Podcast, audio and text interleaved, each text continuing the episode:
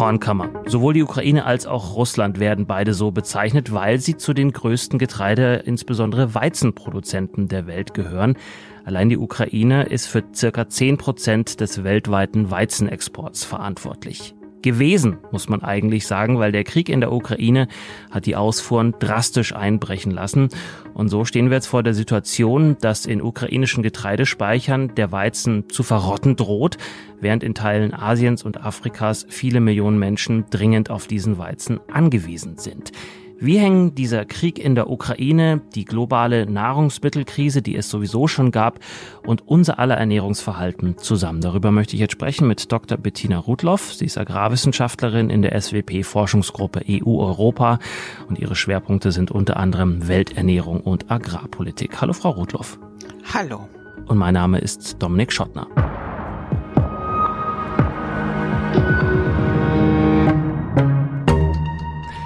Frau Rudloff, wie ist denn die aktuelle Lage in der Ukraine in Bezug auf den Agrarsektor? Wie viel Getreide kann abtransportiert werden und auf welchen Wegen? Sie hatten das ja schon erwähnt ein bisschen. Das Problem ist, wir wissen nicht ganz genau, wie viel im Moment lagert an, vor allem an Getreide, aber etwa auch an Mais. Die Zahlen, die man so dazu findet, die reichen von 6 Millionen Tonnen bis 20 Millionen Tonnen. Und die nächste vielleicht noch wichtigere, wichtigere Frage ist, wo lagern diese Bestände? Also liegen sie zentral in den Häfen, wo von üblicherweise der Export direkt per Schiff losgeht und die Häfen sind derzeit blockiert? Lagern diese auch möglicherweise in etwas größeren Umschlagsbeständen von großen Handelsunternehmen in der Ukraine oder auf den landwirtschaftlichen Betrieben direkt. Und davon hängt ein bisschen auch ab, welche Möglichkeiten es gibt, um das jetzt wegzutransportieren. Je mehr es verteilt ist im Land, umso schwieriger ist es natürlich dahin zu kommen. Gleichzeitig wissen wir, dass wir aus den Häfen nicht wegkommen. Welche Möglichkeiten gibt es? Wenn es eben nicht per Schiff geht, ginge es per Lkw oder auch per Schiene. Dazu muss man sagen, dann braucht man unendlich, nicht unendlich, aber man braucht deutlich mehr LKWs als ein Schiff. Also ein Schiff fast etwa 60.000 Tonnen. Ein LKW 40 Tonnen kann man sich schon vorstellen. Pro Schiff brauchst du mehr als 1500 LKWs. Und das passiert auch schon derzeit, aber es sind lange Schlangen und lange Staus an den Grenzen etwa zu Rumänien oder Polen und die verzögern den Abtransport. Wichtiger als die Menge ist vielleicht, deswegen ist Verzögern ein wichtiges Stichwort, ähm, die Zeit oder die Schnelligkeit. Denn ähm, es stehen Ernten an. Im Juli werden verschiedene Getreideprodukte neu geerntet. Und wenn diese nicht in Lager hallen können, was macht man damit? Das ist eigentlich das größte Problem gerade. Mhm. Welche Folgen hat das denn unmittelbar für die Menschen in der Ukraine und vor allem auch die Menschen, die sich um dieses Getreide kümmern? Also der, die Landwirtschaft in der Ukraine ist derzeit vor allem belastet für die Erzeuger. Ähm, da fehlt es vor allem an Betriebsmitteln, also Diesel für die Traktoren und die Maschinen, die eben militärisch eingesetzt werden in der Ukraine. Ähm, ein anderes Problem sind die Arbeitskräfte, äh, die dort äh, arbeiten. Äh, man muss sich vorstellen, das sind teilweise sehr, sehr große Betriebe, viel größer als hier, mehrere tausend Hektar und ähm, die haben eben entsprechend auch viele Arbeitskräfte. Und wenn diese Arbeitskräfte im Kriegseinsatz sind, fehlen sie auf den äh, Feldern. Es gibt zudem zerstörte Zugangswege zu ähm, wiederum zu Betriebsmitteln wie Saatgut oder Dünger. Dünger fehlt auch ähm, das ist das Problem für die Erzeugung selber. Und das andere Problem ist für die Verbraucher weniger die Menge an sich, denn wir haben ja gerade gesagt, dass Menge eher in der Ukraine vorhanden ist. Ähm, da geht es auch wiederum zu Zugängen zu Supermärkten oder auch ähm, zerstörte Kühlketten. Und für die Preise in der Ukraine, welche Folgen hat das? Im Ergebnis, wenn eben die Menge eher im Land ist und nicht außerhalb des Landes für den Export zur Verfügung steht, äh, sind die Preise durchaus gesunken, jedenfalls für Grundnahrungsmittel, also äh, etwa bei Getreideprodukten um 30 Prozent. Das hört sich jetzt erstmal gut an. Für den Verbraucher ist es das auch, wenn er denn an die Produkte kommt. Für den Erzeuger bedeutet es natürlich äh, weniger Einkommen. Jetzt haben wir die ganze Zeit über die Rohstoffe an sich gesprochen, über das Getreide. Fakt ist aber ja auch, dass die Ukraine, dass Russland, dass aber auch Belarus zum Beispiel ja sozusagen Vorprodukte liefern, die das überhaupt erst möglich machen, Getreide zu ernten. Was dann nämlich, Frau Rudloff? Ähm, das sind Düngemittel. Und Düngemittel ähm, hat man schon letztes Jahr gesehen, dass die Preise wahnsinnig steigen, also bereits vor dem Krieg. Und nun kommt hinzu, dass ähm, etwa Russland selber eine Exportrestriktion auf seine eigenen Düngemittel hat, die also nicht mehr verkauft.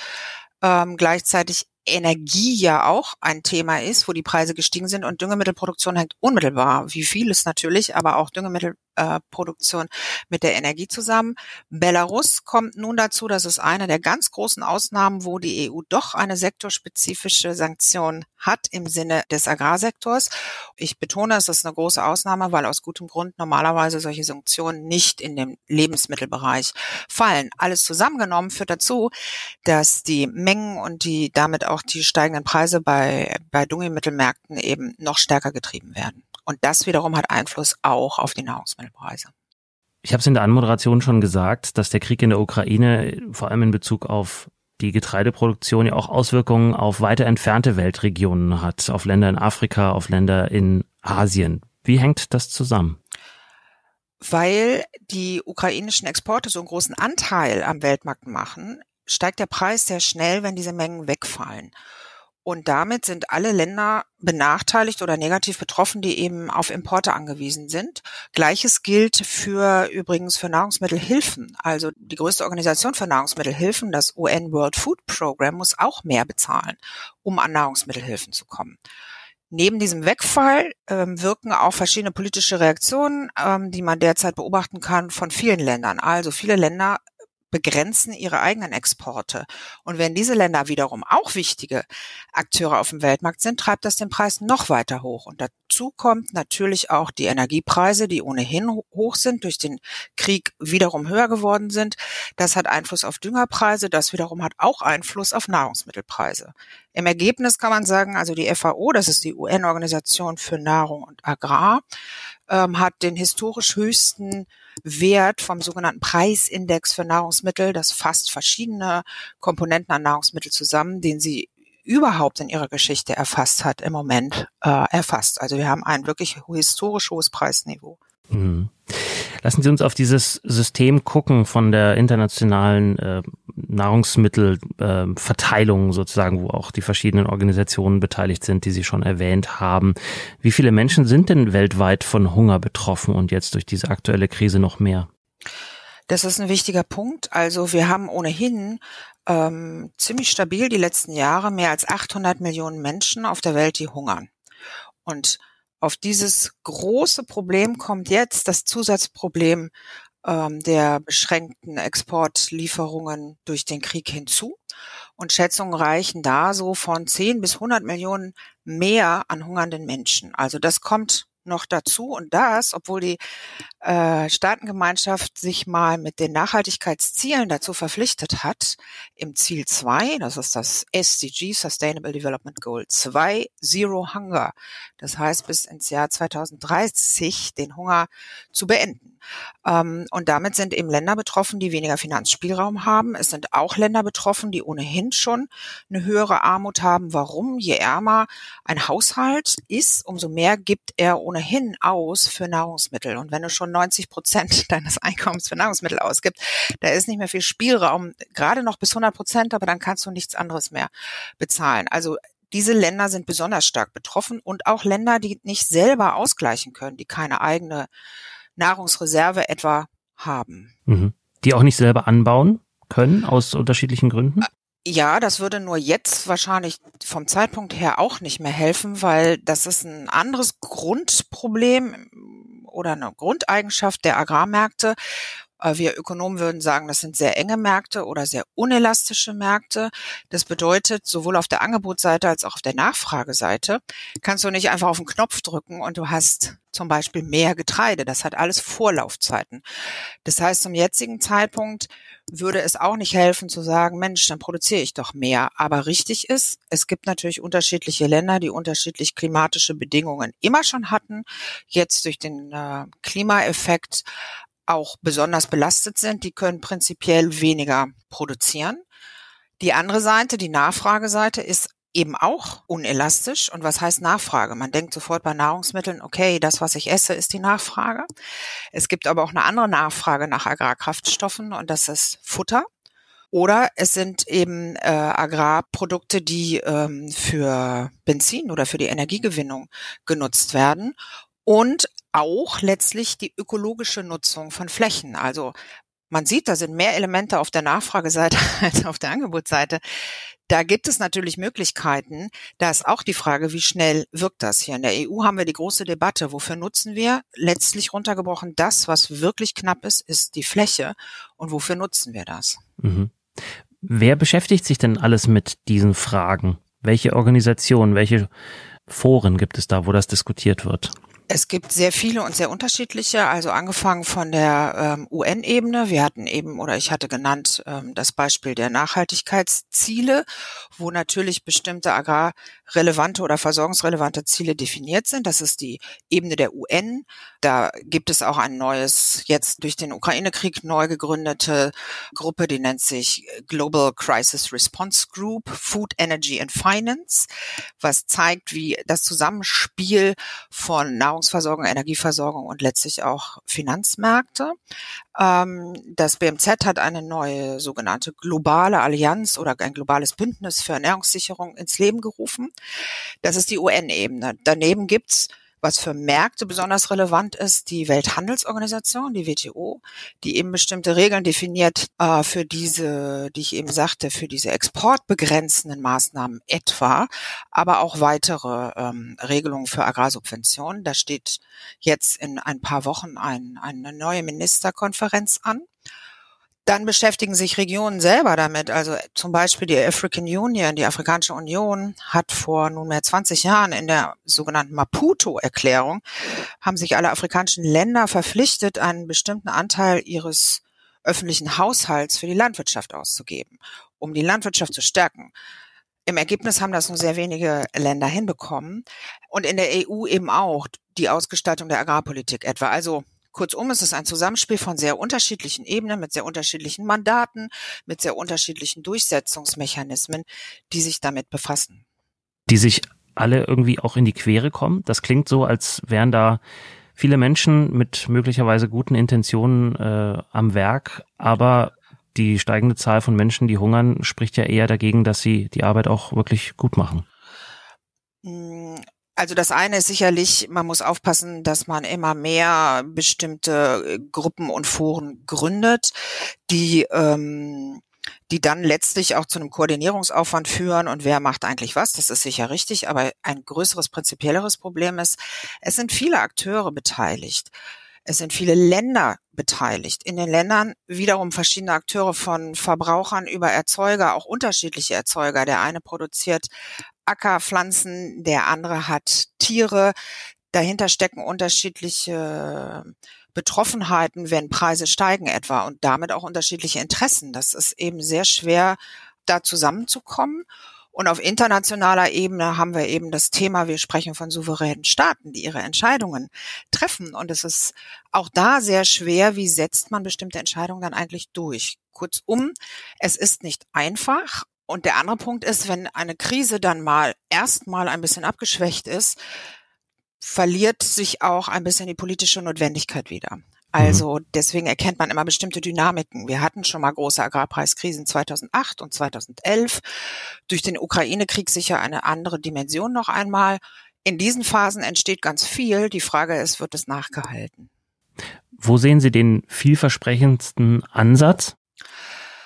Letztlich ist der vielversprechendste Ansatz, dass betroffene Länder selber gut schauen, wo sind ihre Prioritäten. Also Stichwort Afrikanische Union.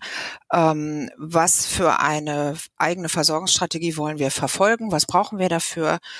Das können Länder letztlich nur selber entscheiden. Ähm, ein anderer Punkt ist sicherlich, was die Marktregelungen angeht, die WTO. Und gleichzeitig ist das das Gremium, was zurzeit sehr, sehr äh, wenig, ähm, zumindest was neue Regelungen angeht, wenig durchschlagsfähig ist. Aber das wäre die Ebene, die eben konkrete Regelungen festsetzen kann und die letztlich auch sogar einen Durchsetzungsmechanismus hätte, nämlich ein Streitschlichtungsverfahren. Und was ist mit der EU? Ist, was für ein Player ist die auf diesem Feld?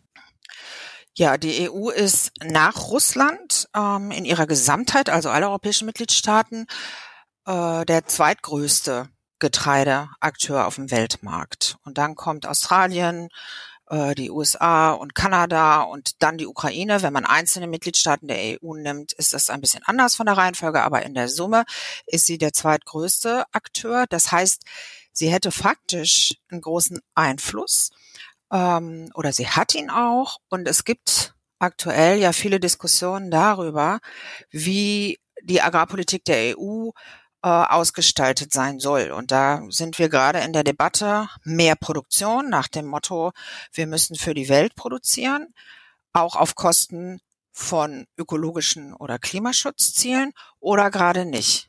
So, da sehen wir auch schon wieder unterschiedliche Interessenslagen in der EU. Ähm, und jenseits von der Agrarpolitik ist sie natürlich ein großer Akteur für Entwicklungshilfe und Nahrungshilfe und leistet da auch ihre Beiträge. Sie hat etwa gerade ein ganz wichtiges Programm beschlossen, ähm, eine sozusagen Transport- und Solidaritätshilfe für die Ukraine, um dieses kurze Zeitfenster jetzt für den Abtransport von festliegenden Getreidemengen zu unterstützen. Aber was heißt das denn äh, konkret jetzt für die Agrarpolitik in der EU? Also im Moment haben wir die Diskussion, benutzen wir die Fläche für Getreideproduktion oder für Ökologie. Man muss sich das so vorstellen, in der EU gibt es verschiedene Programme über Stilllegungen oder Brachen mit dem Ziel, ähm, die Artenvielfalt durch bestimmte etwa Blühstreifen am Rande der Felder zu unterstützen. Und es wurde sehr schnell nach der russischen Invasion, gab es einen Sonderagrargipfel der G7, die überlegt haben, kann man diese Flächen jetzt nicht nutzen, schnell, um europäische, europäisches Getreide zu produzieren. Und diese Flächen wurden dann zur Produktion freigegeben. Das machen Mitgliedstaaten aber unterschiedlich. Deutschland hat entschieden, da nicht zu produzieren, sondern das, was darauf wächst auf der Fläche, als Futter zu verwerten. Andere Länder haben das anders gemacht. Man muss zwei Dinge dazu sagen. Ähm, in der Regel werden nicht die allerproduktivsten Flächen stillgelegt. Das heißt, viele Ökonomen sagen, da ist die Produktion gar nicht so hoch. Dafür sind die ökologischen Kosten sehr hoch. Und der Zeitpunkt, als das entschieden wurde, war zu spät für die Aussaat, um da noch großartig Getreide anbauen zu können. Das heißt, das wurde zwar gemacht, ist aber der Produktionseffekt möglicherweise gering und der ökologische Nachteil sehr groß. Etwas anderes ist jetzt in der Diskussion für nächstes Jahr. Da könnte man ja noch entscheiden, mache ich eine andere Aussaat im nächsten Jahr und produziere mehr Getreide europäisch das ist noch nicht entschieden. Was da gerade in der Diskussion ist, ähm, eine neue Verpflichtung, die im Zuge der neuen, stärker ökologischen Agrarpolitik bestimmten Fruchtfolge aufzulösen. Also es soll eigentlich nicht mehr etwa Weizen nach Weizen angebaut werden. Das hat ökologische Gründe. Möglicherweise wird das fürs nächste Jahr aber ausgesetzt, um mehr Weizen zu produzieren. Mengeneffekt wäre größer. Ökologen sagen, der Schaden wäre zumindest geringer als bei der Aufweichung der im Moment bestehenden ökologischen Flächen, die immer so am Rande der Felder sind. Auf EU-Ebene wird ja auch äh, immer wieder äh, zu Recht auch diskutiert, wie man äh, in Sachen Klimakrise agieren kann, dass wir vielleicht unser aller Konsumgewohnheiten auch umstellen müssen, andere äh, Antriebsarten für Fahrzeuge finden müssen. Das kollidiert ja auch mit diesem Thema. Äh, wie denn nämlich?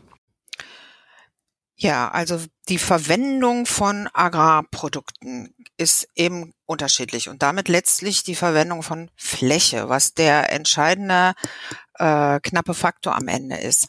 Also man kann ähm, Pflanzen anbauen, um sie zu essen, man kann Pflanzen anbauen, um sie zu verfüttern, man kann sie anbauen, um daraus Energie zu gewinnen und Kraftstoff. Und man kann die Fläche nutzen für ökologische äh, Ziele, also so Blühstreifen für Artenvielfalt zum Beispiel. Und dazwischen trifft man die Entscheidung. Wie geht man mit dieser knappen Fläche um? Und ähm, um eine Vorstellung zu haben, wie diese verschiedenen Verwendungen ähm, zusammenspielen, in Deutschland etwa ähm, geht 60 Prozent der Getreideproduktion ähm, in die Verfütterung und 10 Prozent in die Agrarkraftstoffe und damit nur 30 Prozent in die Nahrung. Jetzt sieht zehn Prozent bei Agrarkraftstoffen so wenig aus, wäre aber die Möglichkeit, die man am schnellsten anpassen könnte. Also indem man diese entsprechenden Flächen eben nicht mehr benutzt für Agrarkraftstoffe, sondern unmittelbar für die Nahrung. Bei Futter sieht es komplizierter aus. Denn bei Futter stehen Tiere dahinter, die auf dieses Futter angewiesen sind. Und letztlich steht dahinter wir, die äh, Fleisch essen. Und da gibt es schon lange Diskussionen aus verschiedenen Gründen, auch gesundheitsbezogen, dass man den Fleischkonsum senkt. Das ist aber eine eher langfristige Geschichte. Da kann man nicht so schnell neue Nahrungsmittel gewinnen. Hm. Zumal es ja nicht nur Fleisch ist, sondern auch äh, um Milchprodukte zum Beispiel geht, die Richtig. ja da auch von betroffen sind. Richtig. Also es gibt ähm, es gibt äh, von dem bekannten Wissenschaftsjournal Lancet gibt es ja verschiedene Kommissionen und es gibt eine, die nennt sich EAT, also wie Essen und da sind eben Ökologen und Nahrungswissenschaftler drin und die haben einmal ausgerechnet, was aus humanmedizinischer, also gesundheitsbezogener Sicht, aber auch ökologischer Sicht eigentlich der optimale Fleischverbrauch zum Beispiel wäre. Sie haben, das kann man finden, sie haben ein, eine Tagesration nicht nur für Fleisch, sondern auch für Getreide und für Milchprodukte und für pflanzliche Öle empfohlen. Und für Fleisch zeigt sich, man würde äh, optimalerweise nur etwa 17 Kilogramm pro Kopf und Jahr essen. Runtergerechnet auf die Woche heißt das 300 Gramm pro Woche. Jeder, der zu Hause kocht, weiß, dass es ungefähr ein etwas größeres Stück Rindsfilet oder auch eine Hühnchenbrust. Also es geht nicht darum, nichts zu essen. Das kann man durchaus einmal die Woche essen.